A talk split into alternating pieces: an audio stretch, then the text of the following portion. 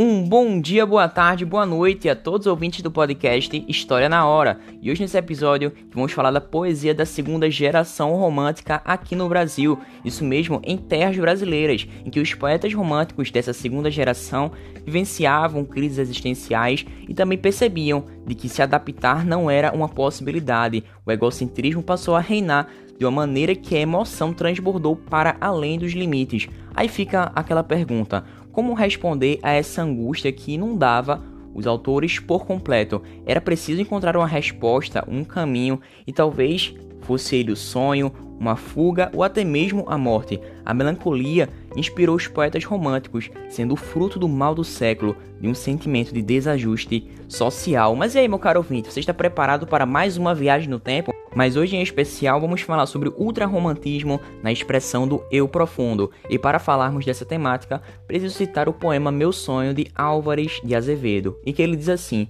Eu, cavaleiro das armas escuras, onde vais pelas trevas impuras, com a espada sangrenta na mão? Porque brilham teus olhos ardentes e gemidos nos lábios frementes, vertem fogo do teu coração. Cavaleiro, quem és? O remorso? Do corcel te debruças no dorso e galopas do vale através. Oh, da estrada acordando as poeiras, não escutas gritar as caveiras e moder-te o fantasma nos pés? Onde vais pelas trevas impuras, cavaleiro das armas escuras, macilento, qual morto na tumba? Tu escutas, na longa montanha, um tropel, teu galope acompanha, e um clamor de vingança retumba? Cavaleiro, quem és? Que mistério! Quem te força da morte no império, pela noite assombrada a vagar? O fantasma, sou o sonho de tua esperança, tua febre que nunca descansa, o delírio que há de te matar. Ou seja, os poetas da segunda geração romântica desejavam a luz revolucionária para ver o mundo com os olhares críticos, mas também traziam a melancolia e a escuridão sentimental em suas obras. E um de seus representantes aqui no Brasil é Álvares de Azevedo, o autor desse poema que eu acabei de ler. Ele é o autor desse poema que podemos perceber que esta obra está carregada de angústia e indagações. E no poema, o eu poético se apresenta ao leitor apenas com perguntas. Embora ele não consiga vislumbrar o cavaleiro, não sabia porque ele cavalgava tão velozmente pelo reino da morte e também muito menos o conhecia. E é interessante destacar que o cavaleiro aparece durante a noite, um tempo propício para a manifestação do sonho, do sobrenatural, e a resposta que o eu recebe, entretanto, não lhe traz explicações, pelo contrário, traz uma angústia ainda maior ao revelar uma face que até então não conhecia um outro lado seu, e o cavaleiro se declara através dos pronomes ti e tua ser parte do próprio eu, muito embora se revele contraditório, já que é um sonho, um delírio. No entanto, ele iria matá-lo. Bom, e nesse período podemos perceber o ultrarromantismo, que tem esse nome exatamente por levar ao extremo algumas características que marcaram o romantismo. A exemplo, temos o subjetivismo, emotividade e a individualidade, fazendo surgir assim sentimentos de tédio, morbidez e profunda solidão, tendo assim um pessimismo exagerado e generalizado a todos, ou seja, o mal do século. E essa poesia da segunda geração romântica também é chamada de byroniana, pois foi inspirada e influenciada pelo estilo de vida e de escrita de Lord Byron, que é um inglês que era extravagante, melancólico e também libertino. Ele que era poeta britânico, viveu justamente de 1788 até 1824, tornando-se uma referência na literatura mundial, com personagens que até desafiavam as convenções sociais e religiosas. A sua vida incluía acusações de abuso sexual, incesto e até mesmo homossexualidade, que naquele tempo era considerado um crime, ou seja, uma agitação existencial que chamou a atenção de diversos jovens. Inicialmente ele escreveu poemas narrativos folhetinescos que traziam informações autobiográficas, como por exemplo Shield Harold's Pilgrim, de 1811, em que ele conquistava os leitores e depois disso trouxe uma vertente satírica e satânica, como a que apresenta no poema Dom Juan, em que ele surpreendeu o público e Lord Byron tornou-se uma importante referência para os poetas românticos em todo o globo, note isso, em todo o mundo, dotando assim uma visão narcisista e pessimista da vida, o tanto que ele influenciou os representantes da geração ultrarromântica brasileira, como por exemplo Casimiro de Abreu, Junqueira Freire, Álvares de Azevedo e Fagundes Varela. Bom, eu falei de Álvares de Azevedo e ele é importantíssimo, já que é um expoente desse período literário aqui no Brasil, sendo ele o patrono da segunda cadeira da Academia Brasileira de Letras, ou seja, Manuel Antônio Álvares de Azevedo, ele que nasceu em São Paulo em 1831, formado em Direito, acabou fundando a revista mensal da Sociedade Ensaio Filosófico Paulistano, para onde traduziu diversos poemas de Lord Byron e também uma peça de William Shakespeare, dentre diversas outras obras. Faleceu em 1852, antes de completar 21 anos, e por curiosidade era um mês antes de falecer quando ele escreveu seu último poema intitulado Se Eu Morresse Amanhã, lido no seu enterro através de um escritor Joaquim Manuel Macedo, e seus poemas foram reunidos e publicados sob o título Lira dos 20 anos. Inclusive, o poema que eu li, Meu Sonho, ele faz parte desse conjunto Lira dos 20 anos, que foi publicado postumamente em 1853. Postumamente, que eu quero dizer, depois dele ter morrido. E a obra está organizada em três partes, sendo que as duas primeiras possuem um prefácio redigido pelo próprio autor, que tinha em vida a intenção de publicar seus próprios poemas, e as poesias dessas duas primeiras partes foram escritas sobre o signo de duas figuras mitológicas, Ariel e Caliban. A primeira parte era de Ariel, em que os poemas escritos tinham sido realizados sobre os moldes românticos, ou seja, tinham uma atmosfera do sonho, exploravam temas como amor, Deus, idealização da mulher através de um viés platônico e sentimental. Na segunda parte temos Caliban, em que os poemas eram escritos em tom sarcástico, melancólico e até mesmo irônico. Dessa forma, essa parte exemplifica o sentimento do mal do século, ou seja, a influência de Lord Byron na arte de Álvares de Azevedo. E a nossa terceira parte nos mostra poemas que oscilam entre as duas temáticas, mas porém prevalece uma visão sentimentalista, consoante a primeira fase, em que, como por exemplo, o eu lírico é ingênuo sentimentalmente. E bem, Álvares de Azevedo era um exímio leitor dos clássicos, e as figuras de Ariel e Kalimann mostram o bem e o mal, e foram personagens da peça A Tempestade de William Shakespeare, que foi feita de 1610 e também em 1611. E além desse ambiente noturno, que era muito comum nas poesias românticas, existe a idealização do sentimento. E dessa forma, a terceira parte da Lira dos 20 anos é iniciada pelo poema Meu Desejo, na qual há várias imagens típicas da sociedade do século XIX utilizadas pelo eu lírico para declarar-se a sua amada. Então, a partir dessas características, podemos ir à leitura, em que ele diz assim: Meu desejo era ser a luva branca, que essa tua gentil mãozinha aperta, a camélia que murcha no teu seio, o anjo que por te ver do céu deserta. Meu desejo era ser o sapatinho, que teu mimoso pé no baile encerra, a esperança que sonhas no futuro, as saudades que tens aqui na terra. Meu desejo era ser o cortinado que não conta os mistérios de teu leito, era de teu colar de negra seda, ser a cruz com que dormes sobre o peito.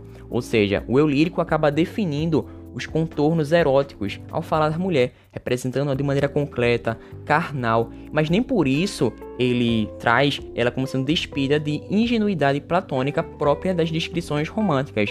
E o poema mescla imagens simples, um por exemplo, da luva e do sapatinho, mas também mistura as imagens mais provocantes, ou seja, do cortinado e também das roupas. E essa ousadia, essa coisa mais diferenciada, não significa uma aproximação real e dessa forma, no mundo dos poetas românticos, essa conexão com a pessoa amada pode se dar apenas pela imaginação, através do pensamento, do onírico, como confessa o próprio autor nos versos em que eu vou ler agora mesmo, da Lira dos 20 anos, Ideias Íntimas, sendo um fragmento dessa parte artística dele. E ele diz assim: Ó, oh, nos meus sonhos, pelas noites minhas, passam tantas visões sobre meu peito, palor de febre meu semblante cobre Bate meu coração com tanto fogo, um doce nome os lábios meus suspiram, um nome de mulher, e vejo lânguida, no véu suave de amorosas sombras, seminua, abatida, a mão no seio, perfumada visão romper a nuvem.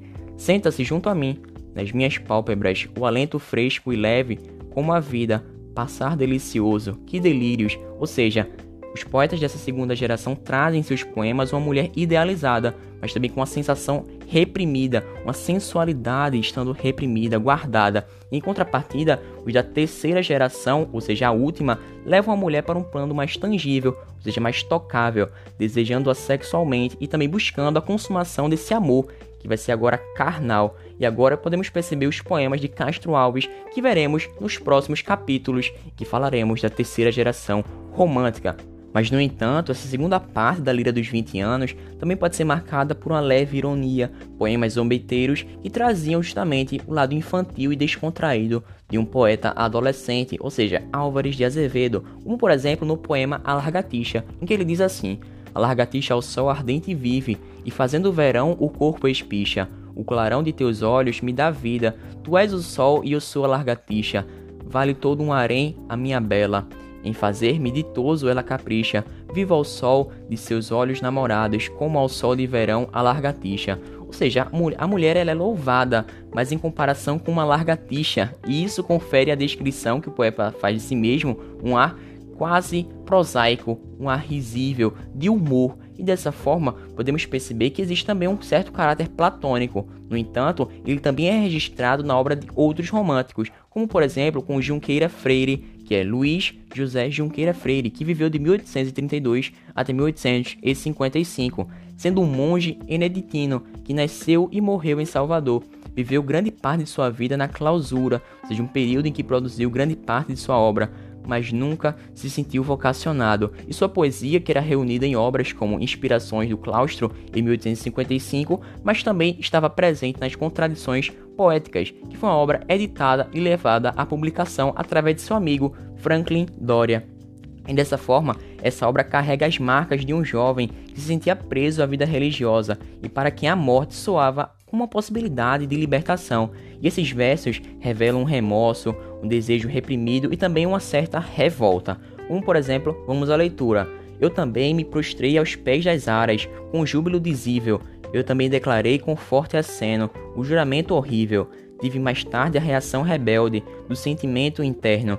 Tive o tormento dos cruéis remorsos que me parece eterno. E essas características de uma tristeza acentuada também pode ser percebida na obra de Casimiro de Abreu, que viveu de 1839 até 1860, sendo o poeta da saudade, ele que tinha uma poesia muito leve e um tom saudosista em suas obras, sendo esta sua marca registrada. Bom, mas essas características se relacionam com a vida pessoal dele, já que ele era um filho de português, nascido em Barra de São João, no Rio de Janeiro, e quando tinha 16 anos, foi enviado pelo pai para Lisboa, já que não demonstrava uma certa aptidão para trabalhar no comércio da família, e esse desterro só fez acentuar sua vocação literária, começando a escrever ainda em Portugal textos nos quais cantava a liberdade da pátria, a vontade de amar e também a saudade de sua infância, falecendo meses depois por tuberculose. Bom, podemos perceber uma de suas obras que é Canção do Exílio, que existe uma intertextualidade entre o poema de Casimiro de Abreu e também de Gonçalves Dias, que trazem o mesmo nome. Portanto, vamos à leitura. Eu nasci além dos mares, os meus lares, meus amores ficam lá, onde canta nos retiros seus suspiros, suspiros o sabiá. Oh, que céu! Que terra aquela, rica e bela, como o céu de claro anil, que seiva, que luz, que galas, não exalas, não exalas, meu Brasil. Oh, que saudades tamanhas das montanhas, daqueles campos natais, daquele céu de safira, que se mira, que se mira nos cristais.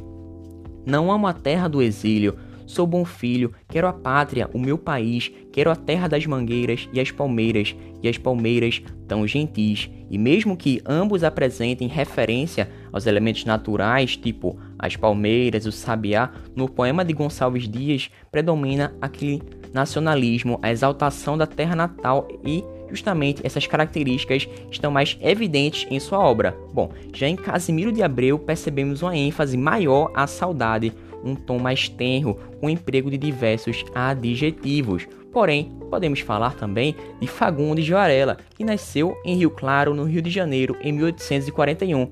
Ele, que era chamado Nicolau Fagundes de Varela, cursou Direito em São Paulo e casou seus 20 anos com Ritinha Sorocabana, artista de circo. Ele perdeu um filho de 3 meses de vida, fato que trouxe uma tristeza e lamentação que é muito característica de sua poesia. Ele faleceu em Niterói em 1875, aos 33 anos, e sua história foi marcada pela embriaguez também pela boemia. Ou seja, perceba como a vida pessoal, a biografia deles, está relacionada também com suas características da obra. Todos eles são afligidos por sofrimentos, algum acontecimento que trouxe fato que reflete-se justamente na sua obra artística, como por exemplo na tristeza, na melancolia, naquela saudade daquele momento que ele vivia e não pode mais viver.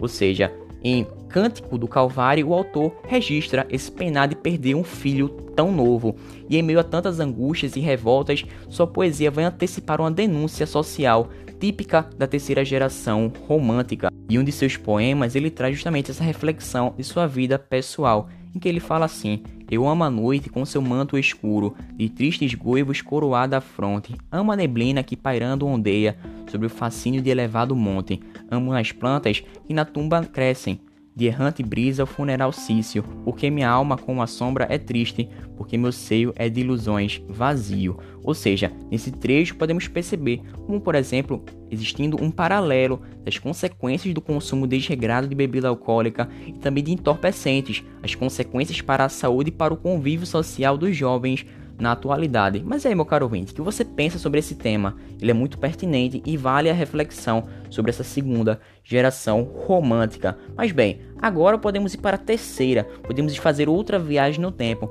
Mas para isso eu te convido para que você vá para o próximo podcast, que vamos falar de maneira calma, de maneira detalhada a respeito dessa poesia condoreira. Mas bem, então muito obrigado pela tua participação. Fique com Deus, até uma próxima. Valeu, falou!